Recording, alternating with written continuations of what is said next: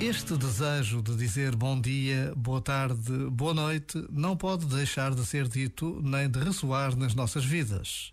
Precisamos de desejar os bons dias em nossas casas, de o afirmar nas redes sociais, na comunicação social. Todos os dias são diferentes, mais ou menos ocupados, cheios de interrogações, dúvidas ou até receios. Mas dizer bom dia, boa tarde, boa noite, de preferência com um sorriso, ajuda sempre. E não custa nada. Uma boa noite, sempre com Deus. Já agora, vale a pena pensar nisto. Este momento está disponível em podcast no site e na app.